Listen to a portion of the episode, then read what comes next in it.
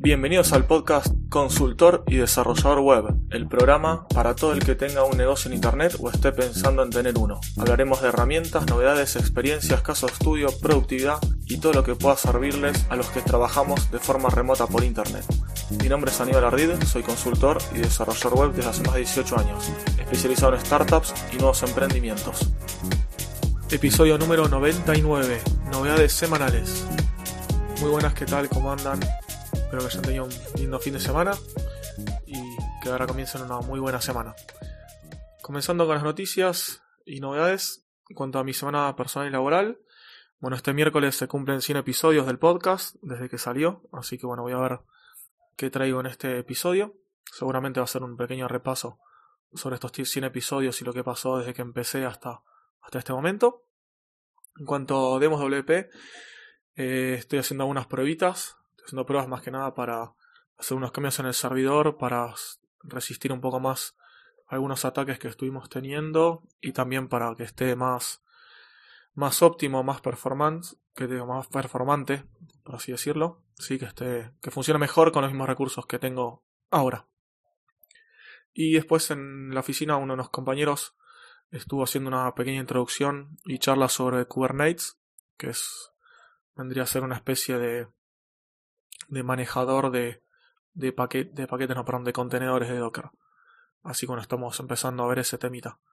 Y en semana WP, WP, esta semana que pasó, estuvo la charla, el taller que yo había hecho, junto con otras tres personas. Así que les dejo el enlace si alguno no la pudo ver para que pueda ver el video mío y el de, las, el de los demás chicos. Vamos a pasar a las novedades tecnológicas y alguna nota interesante una nota en el sitio tuexperto.com sobre DuckDuckGo, que es una alternativa al buscador de Google para el que no lo conozca. Es un buscador que no rastrea al usuario y que te deja configurar un montón de cosas. Aparte de tener muchas cosas, eh, por ejemplo, para no ser genérico, eh, no sé, pones un signo de admiración, no sé, WK, por ejemplo, no me acuerdo bien cuáles son las abreviaturas, espacio, y ya directamente te hace una búsqueda en Wikipedia solamente, ¿no? Tiene así como abreviaciones como, como hacks, que no recuerdo el nombre, cómo lo llaman, que es para hacer búsquedas especiales. También lo que sea de configuración, vos puedes configurar si querés ver o no publicidad, si querés o no que te traqueen alguna cosa. Bueno, es muy configurable y por defecto tiene todo apagado. Así que está bueno, también puedes configurar los colores y algunas cosas más. Está, está muy bueno DuckDuckGo. Para que la quiera probar, eh, está bueno. Después una nota en el sitio Nope sobre los 10 frameworks más populares para hacer desarrollo de responsive. Dejo ahí el enlace también. Después sobre backdoors, cómo buscar y encontrar backdoors, o sea, puertas traseras y agujeros de seguridad, tanto en PHP como en WordPress, que WordPress está hecho con PHP. una nota en el sitio WPSec. Después en GitHub anunció GitHub Sponsors, que es una plataforma para financiar proyectos open source.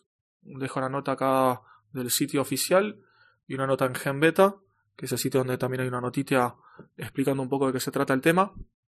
Ahora que GitHub es propiedad de Microsoft, bueno, está haciendo algunos cambios, como por ejemplo, ya se puede tener repositorios privados gratuitos y bueno, ahora esto que está anunciando para, para financiar proyectos.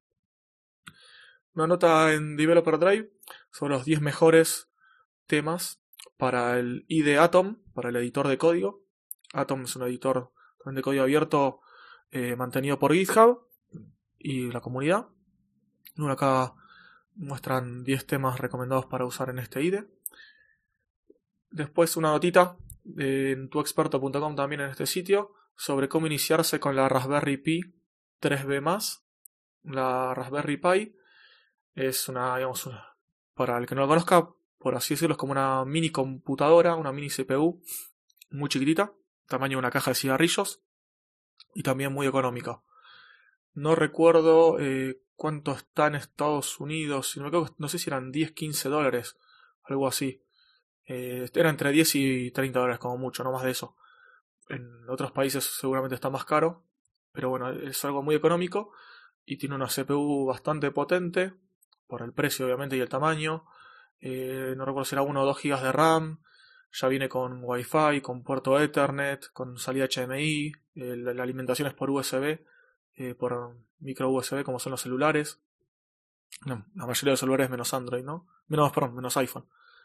Y bueno, y tiene un montón de cosas y sirve para un montón de cosas. Ya sea para montarte, por ejemplo, un Linux, puedes montar diferentes automatizaciones para hacer hogares inteligentes, puedes usarlo como firewall, como router, bueno, para hacer una consola de juegos, un montón de aplicaciones y bueno, esto puede servir hasta para tener eh, ideas de negocio acá y poder montar algún negocio con esto.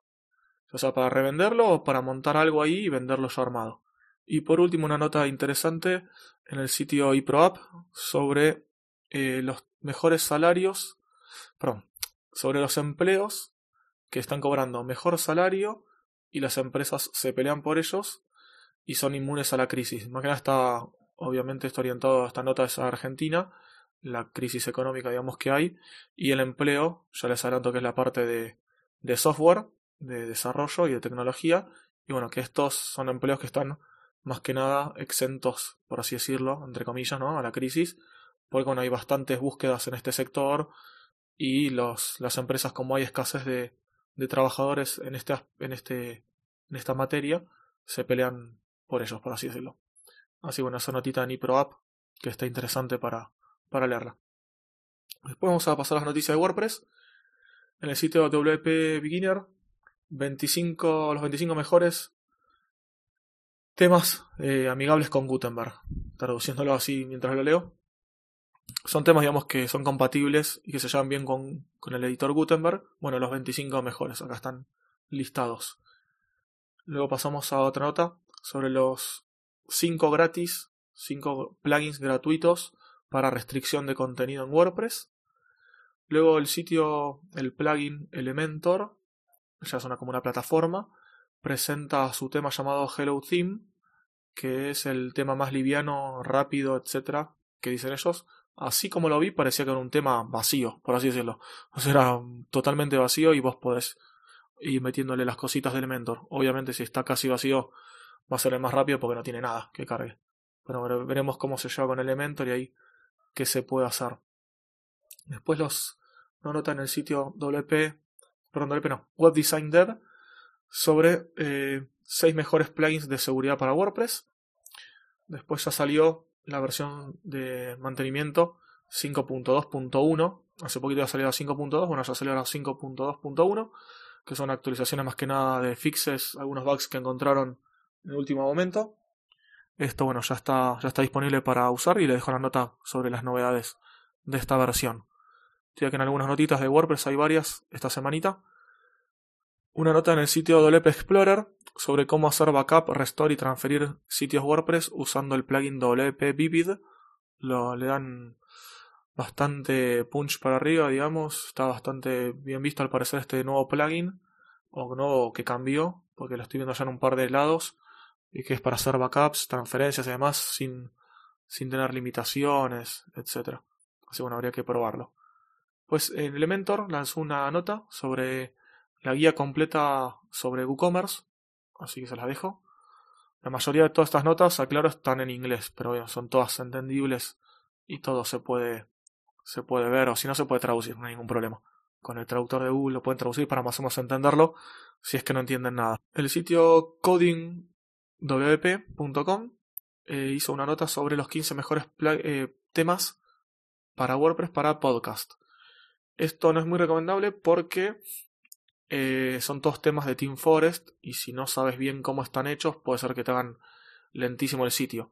Pero para lo que sí está bueno es para tomar ideas, para ver cómo están hechos, ver qué información ponen o ver el diseño y tomar ideas de eso. Eso sí está bueno. Por eso dejo acá el enlace y lo nombro.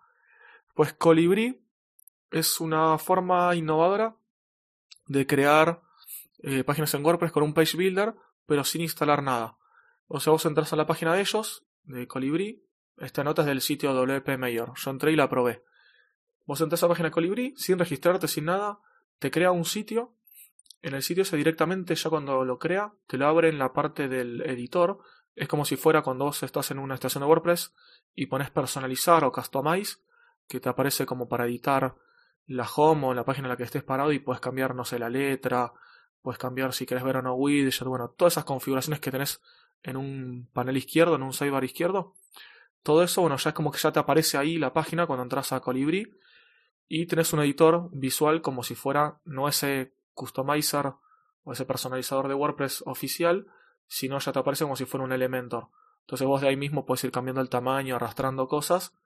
Y además, arriba de todo tenés la barra típica de administrador de WordPress para poder de ahí irte hacia ahí. Y tiene un botoncito también para exportar esto. Supongo que después con algún plugin lo puedes importar en una instalación de WordPress. Más de eso no probé. Probé hasta ahí y ya después no probé exportarlo. Últimas tres notitas de WordPress. Espero que me dé la voz. Estoy bastante resfriado. Eh, ¿Cómo automatizar WordPress? Eh, 13 maneras de automatizar tareas y salvar tiempo, digamos, y ahorrar tiempo, por así decirlo. El sitio es medio raro. solwininfotech.com. Esta es una de las primeras notas que veo de este sitio. Después en el sitio Ayuda WordPress de Fernando Tellado, una nota sobre por qué a los clientes les gustan los maquetadores web. Porque a algunos les gusta, a otros no, así que bueno, acá hace una notita sobre por qué, qué opina él sobre esto.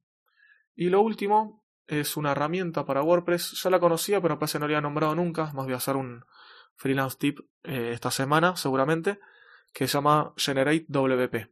Es una herramienta, una plataforma donde puedes ver eh, y generar trozos, pedazos de código, snippets, para hacer diferentes cosas. Por ejemplo, crear una widget area, crear un custom post type, eh, etc. Un montón de cosas. Bueno, todo esto lo puedes hacer desde esta página. Tiene parte premium, parte gratis, que bueno, este viernes lo voy a, contar en Freelance Tip. Y ahora pasamos a las últimas novedades, herramientas o cosas interesantes que descubrí esta semana empezando por un listado de 23 aplicaciones de Elementor que deberías conocer del sitio Oh My God Ubuntu de Gran Bretaña.co.uk es el dominio. Después el sitio se hizo conocido bastante, bastante hace unas, no sé si hace unos meses, unas semanas, se llamaba remove.bg, de remove background, que es una página donde vos subías una imagen, normalmente es una foto de una persona con un fondo que no era liso, y lo que hacía esta herramienta, mediante scripts, inteligencia artificial, código, etc., te borra el fondo y te lo deja liso. Esta herramienta ahora sacó un software mm, para poder hacer esto en más de una foto al mismo tiempo. Es un software de escritorio para poder hacer esto. Así que bueno, ahí les dejo el enlace a la noticia de What's New que le explica. Después Streamline 3.0 Dice que es la librería más grande de iconos del mundo. De iconos, sí, de iconos, bien dije, del mundo. Eh, tiene una parte gratuita que es chiquitita, son 100 iconos si me equivoco, y después todos los otros iconos son, te venden de a packs de iconos pagos. Mm, lo nombro no por. Casi nunca nombro herramientas pagas, nombro muy pocas, pero está bueno porque es gigante, tienen un montonazo de iconos. No sé bien la cantidad que son, ahora les digo si la veo pero tiene un montonazo, tiene un montonazo, están muy lindos, están muy buenos.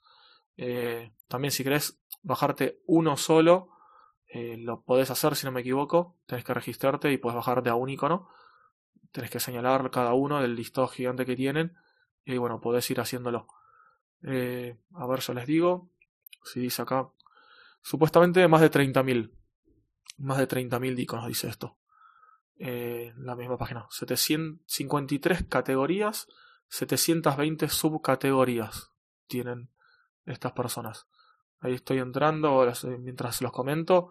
Bueno, tienen la parte, puedes elegir que sean light, o sea, que sean de borde finito el icono, que sea oscuro, digamos bold, que sea más grueso, y si no regular, que es bueno, un grosor normal, por así decirlo. Dentro de la categoría bold también están las que son llenas, por así decirlo. Si es una casita, en vez de ser solo el borde, también es la casita llena, por así decirlo. Y bueno, ahí tienes un montón de categorías y subcategorías, como decía. No sé, una parte que es phone, eh, dispositivos móviles, hay un montón de fotos de, o sea, teléfonos fijos, teléfonos con simbolitos como que está sonando para reenviar una llamada, eh, un montón también de teléfonos móviles, eh, fotos de, de, cámaras, que dice cámaras selfies, no sé, hay un montón de cada categoría. Esto es lo que está bueno, porque los otros, las otras gran cantidad de pack de iconos que hay, como Font Awesome, eh, Ion Icons o la que sea, tiene quizás, no sé, buscas teléfonos celulares y puedes ya tener 2, 3, 4, 5 teléfonos celulares. En esta página yo ya estoy viendo, no sé, en la parte de contenido, ahí fácil 1, 2, 3, 4, 5, 6, 7, 8, 9, 10, 11 por 3, 33, más acá no sé, como otro, hay como 40 en una subcategoría de celulares, hay como 40. Sumándole que hay después como 8 que son para selfies, hay, otros de teléfono fijo, bueno, es gigante, verdad que está, está bueno. Si alguien necesita bastantes iconos, vale la pena, pues está muy bueno. Y el costo es, el gratuito como le dije son 100 iconos, el que le sigue que es el Essential son 14 categorías, dice, y sale 194 dólares. Y el Ultimate, que son las 53 categorías, sale 274 dólares. Si lo querés en sus tres eh, pesos, por así decirlo, en sus tres formas, que es la light, la que decía la finita, la regular o la bold. Si querés por separado, bueno, te hace un precio más barato si querés comprar uno solo. Así que bueno, esto bastante recomendable. Las últimas dos noticias, herramientas, es Adobe Premiere Rush, el editor de video de Adobe, llega a Android. Así que hay una nota en Sataka Android de, de esta herramienta para, para editar videos desde mobile. Y por último, Firefox Screenshot Go, que es una herramienta de Mozilla para eh, organizar las capturas de pantalla en Android. Así que también ahí dejo la nota en Sataka Android. Y ya sí, con esta última noticia llegamos al final de este episodio. Espero que se me haya escuchado bien la voz, que estoy bastante resfriado y que no os haya aturdido, o al revés, o no os hayan tenido que subir demasiado el volumen. Y les pido, bueno, como siempre, que cualquier sugerencia, cualquier eh, recomendación, consulta, me la hagan llegar. No hay ningún problema, me escriben por el medio que quieran, por mi página web, ardid.com.ar, o me buscan como Aníbal Ardid en Google y me escriben a, través de cualquier red social. Muchas gracias también si pueden compartir este episodio, comentar, valorarlo y si se quieren suscribir así les avisa en su plataforma podcasting cuando hay un nuevo episodio. Los espero el miércoles para el episodio número 100 de este podcast.